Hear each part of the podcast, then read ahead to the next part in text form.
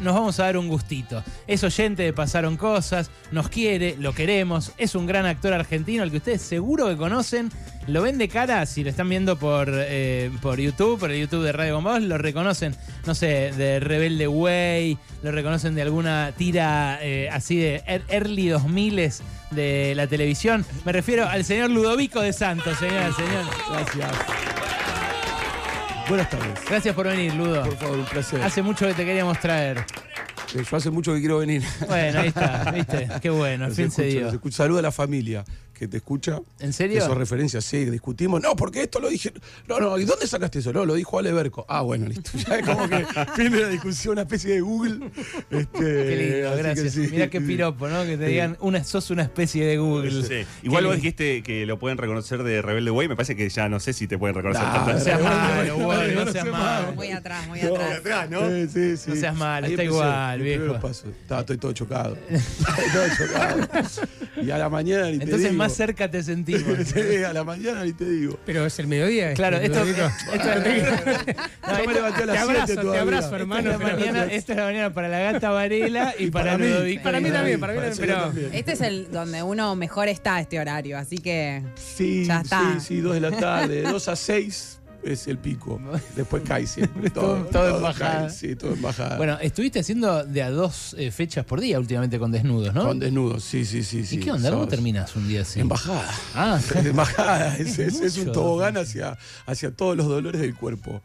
Hacia todos los dolores del cuerpo. Pero contentos, estamos muy contentos. Estamos llegando al final.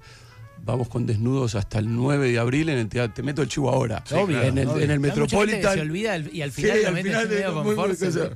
Este, em, de jueves a domingo 20.30, los sábados 20.30, 22.30, Teatro Metropolitan, desnudos.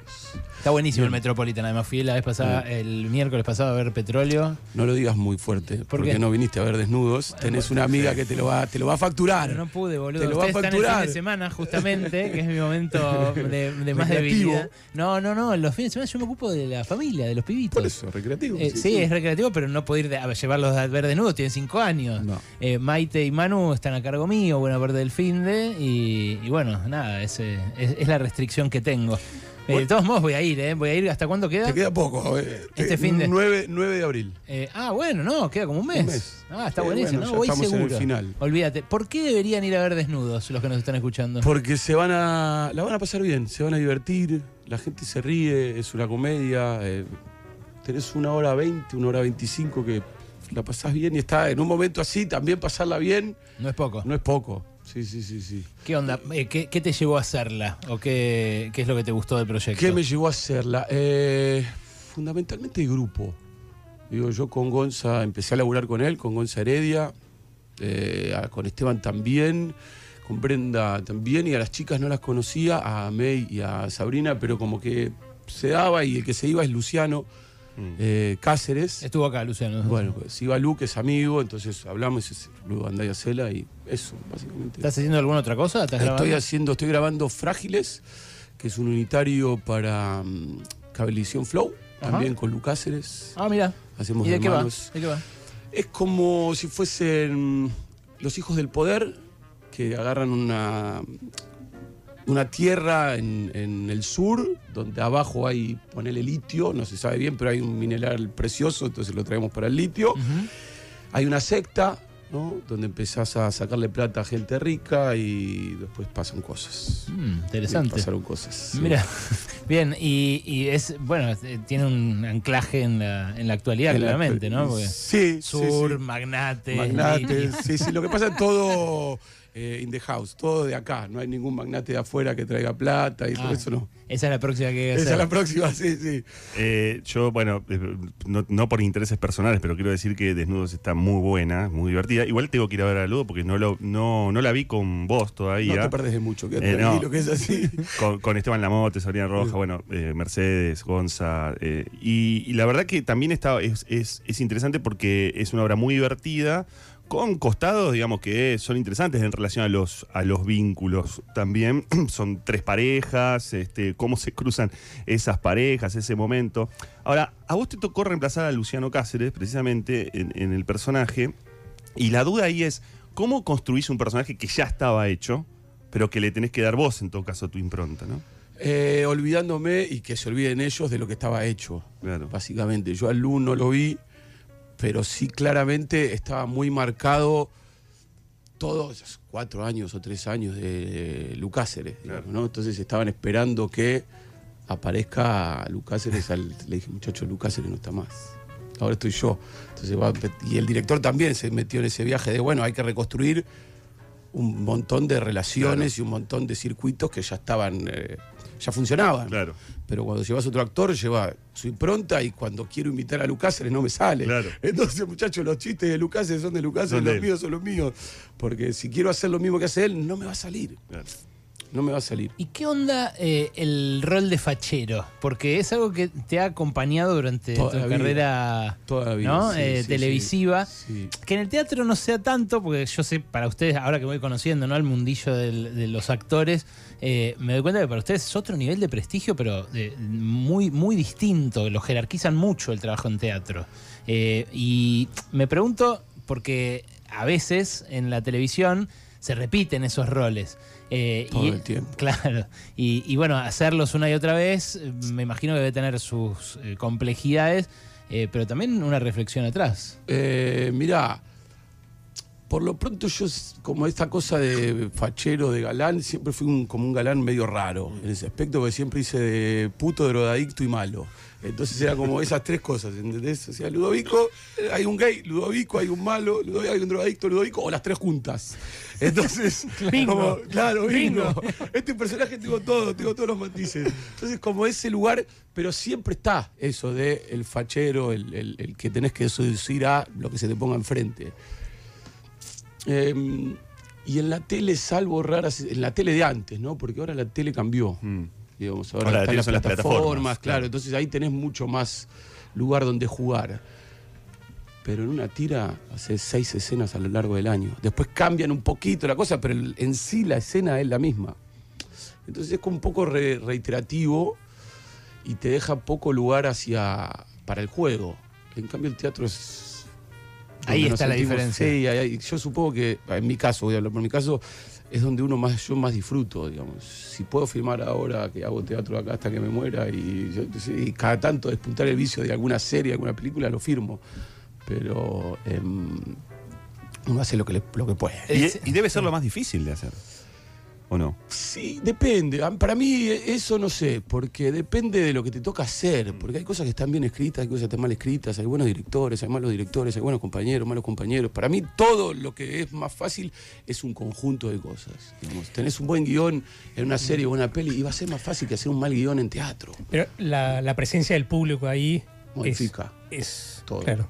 Y es otra termina. cosa, ¿no? Y sí, porque el acto en sí se completa con el público. Si vos no Mm. tenés público, no estás haciendo teatro. Claro, estás haciendo un ensayo. Le, fa- le falta, claro, Mm. le falta, o sea, se completa con la presencia del público. Pero viste que las minas, eh, justamente a caballo del feminismo y toda la movida que hubo, reflexionaron más sobre la cosificación. Por ejemplo, nos enseñaron que no existe la cosificación de los varones, eh, pero eh, que sí la... ¿Eso se nos enseñaron?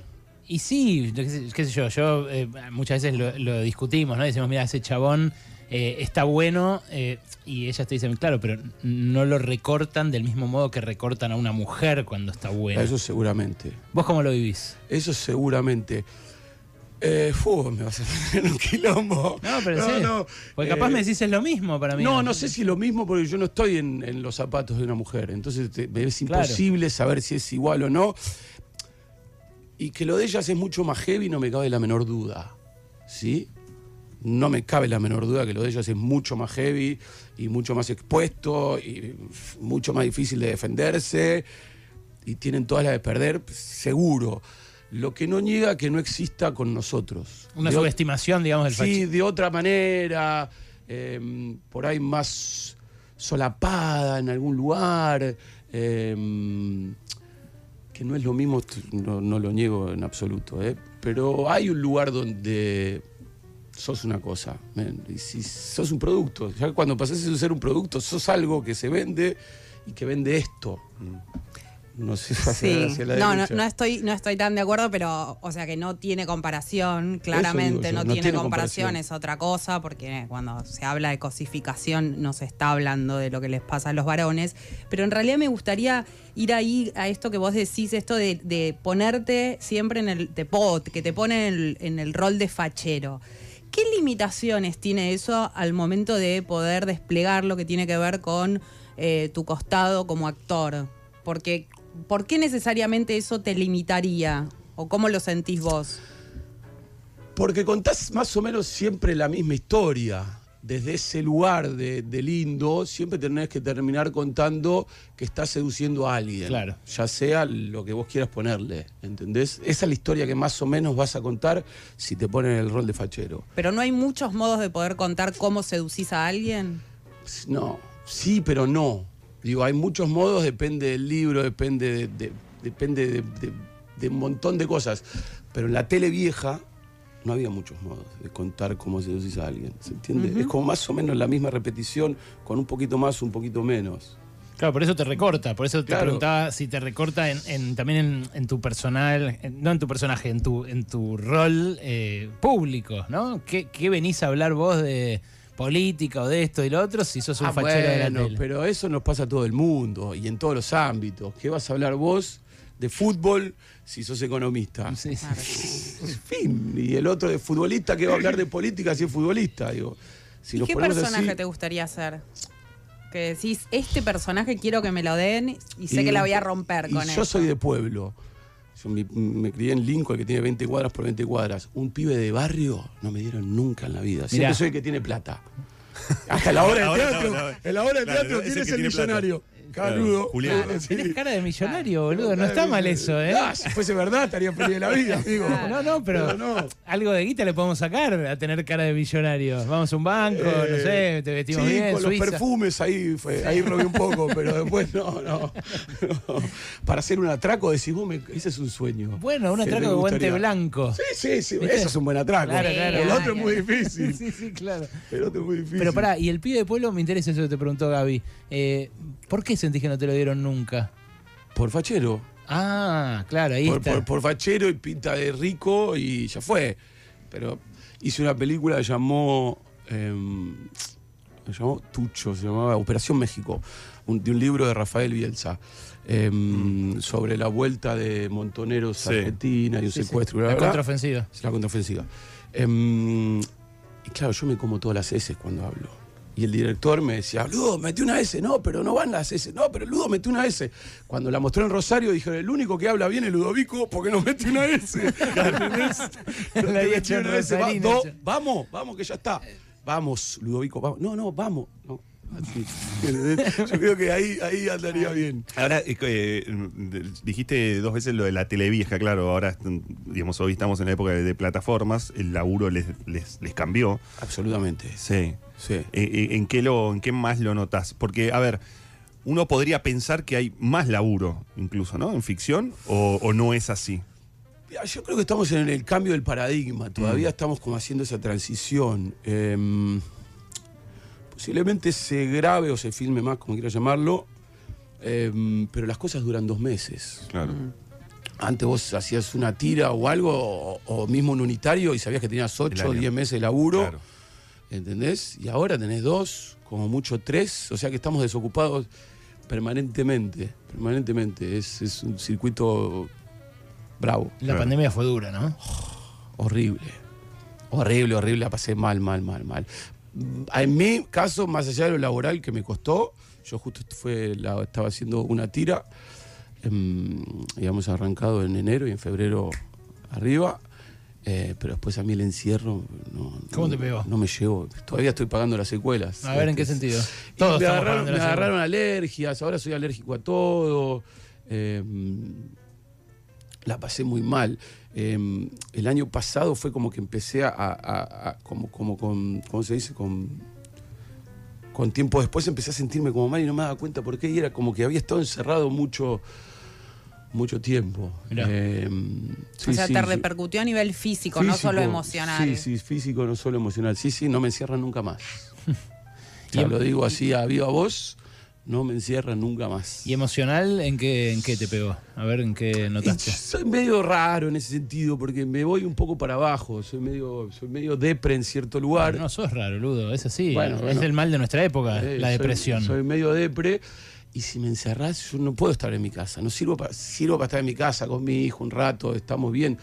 Pero a mí me gusta salir, tomar café. Yo vengo a almorzar con un amigo, tomo café, estudio en bares. Yo no estudio encerrado en mi casa. Yo tengo que ir a estudiar, me voy a un bar donde veo gente, me pongo y me pongo a hablar como un loco. Y pa, ta, pa, pa, y la gente de repente me mira y bueno, yo hago la mía. ¿Qué tiempo Este, tiene tu hijo? 10. Mirá, eh, ¿y vos estás en pareja o Eh, no, no, estoy separado separado y lo sí. tenías en- en- con la pandemia cómo hacías? Y un poco y un poco. Y- mitad y mitad. Pero peor, porque Y sí. Con sí, el sí, problema de las burbujas. Sí, sí, sí. Mi mujer estaba, mi ex mujer estaba como muy. Este, yo era como más relajado y ella era del, del otro, del otro team. Para miércoles Greta, ¿viste? De Greta. Sí. Este, ¿Quién se relaja? ¿Quién no? Sí, Bueno, sí. yo estaba relajado, ella no. Y era todo un tema. total. Era todo un tema. Llegaba a la casa y me era un baño de. Para, para- para- fluido Manchester me tenía que tirar nada más. Y ahora con, digamos, ya eh, la vuelta saliendo, saliendo de eso, con la posibilidad de hacer teatro, Sí. digo que me acuerdo que era todo una- un acontecimiento, incluso los chicos en desnudos te- terminan eh, hablando ¿no? de lo que significaba volver a, eh, a tener teatro, incluso con protocolo. Eh, ¿cómo, ¿Cómo vas viviendo esta cuestión de la gente va al teatro? O sea, atra- atravesamos un momento económico recontra jodido y sin embargo uno va a Corrientes y los teatros no todos se llenan, no, no, no es que rebalsan, pero la gente va. Este, y lo necesita y se conecta con eso. ¿Vos cómo, cómo vivís esa situación? Bueno, que- creo que tiene que ver con eso. Sí, Creo con lo que tiene pasó. ver que- con lo que pasó. Mm. Sí, sí, claramente. Creo que los viajes, los gastos, eh, a mí me pasa. Yo estoy pensando en irme de viaje cuando termine esto y en otro momento de mi vida no me hubiese, no hubiese pensado en irme dado el, el bolsillo que tengo y la situación que tengo. Y yo no hubiese, ni pedo, no, espero otro momento. Y ahora digo, ¿qué estás esperando? Mm. O sea, te pusiste en modo más... eh, en modo más... eh, aquí y ahora. Aquí y ahora. Y sí, qué sé yo, otra vez, en dos años otro loco, esta es mi teoría, se le ocurre largar algo por ahí porque le conviene a tal y cual persona y fuiste. Che, Entonces, ¿te animás a contarme en qué te, te pegó más la depre durante la pandemia? Digo, básicamente fue es eso, es depresión. La depresión es de pocas ganas de hacer cosas, es hacer lo mínimo indispensable para que, que requiere la vida que, yo tenía, que era ocuparme de dos o tres cosas laborales que mucho no eran. También por eso por ahí viene que más fuerte. Y después llevar a mi hijo al colegio, ir a buscarlo, preparar la comida, preparar la comida y fin. Era como, me costaba disfrutar, me costaba generar cosas, me costaba eso. ¿y qué, a, qué, a qué sentís que te agarraste para salir de ahí? Digo, por si a alguien le sirve, ¿no? Escucharlo. ¿A qué me agarré? Y no, es que no me agarré a nada, llegué al fondo. Viste, soy escorpiano. Entonces los escorpianos cuando excava- que excavamos, excavamos, excavamos, excavamos y vamos al fondo y vemos que hay un poquito más y seguimos excavando y sigo. Y ya llegó un punto que decís, bueno, de acá es o para allá o para allá. Bueno, vamos para arriba. Fue un poco de eso, después eh, un hijo siempre te, te ata. Total. Un hijo te ata la vida, eh, en mi caso por lo menos, pero irremediablemente, digo, ¿no? Lo ves a él y decís, dale, ponete las pilas, estás perdiéndote jugar a la pelota, estás perdiéndote mil cosas. Poco eso, poco eso y poco decir, bueno, ya está, ya, ya por aquí pasé. Porque yo tuve alguna crisis así como muy fuerte, ya me lo habían dejado de preguntar porque lo había dejado de hablar. Este, a los 18 había tenido como una crisis muy fuerte cuando vine a mi pueblo, también de depresión y toda esa movida, eh, que de hecho por eso empecé a estudiar teatro. Eh, estudiaba comunicación social Mirá, para hacer radio, Mirá. periodismo, sí. Este, y, y nada, abandoné. Entonces esta vuelta fue como, "Mm, yo este lugar ya lo transité. Así hace muchos años, pero ya lo transité. Entonces también era como más fácil reconocer esos, esos rincones oscuros del, del alma. de los que escapar, ¿no? Sí, si no hay nada productivo, no hay nada que hacer ahí. Claro. No, no, no, Claro. solo, solo padecer. Bueno, es que a veces entramos como en esa lógica del regodeo, en el, Es eso. el mal flash y... Es una lógica del regodeo Sí.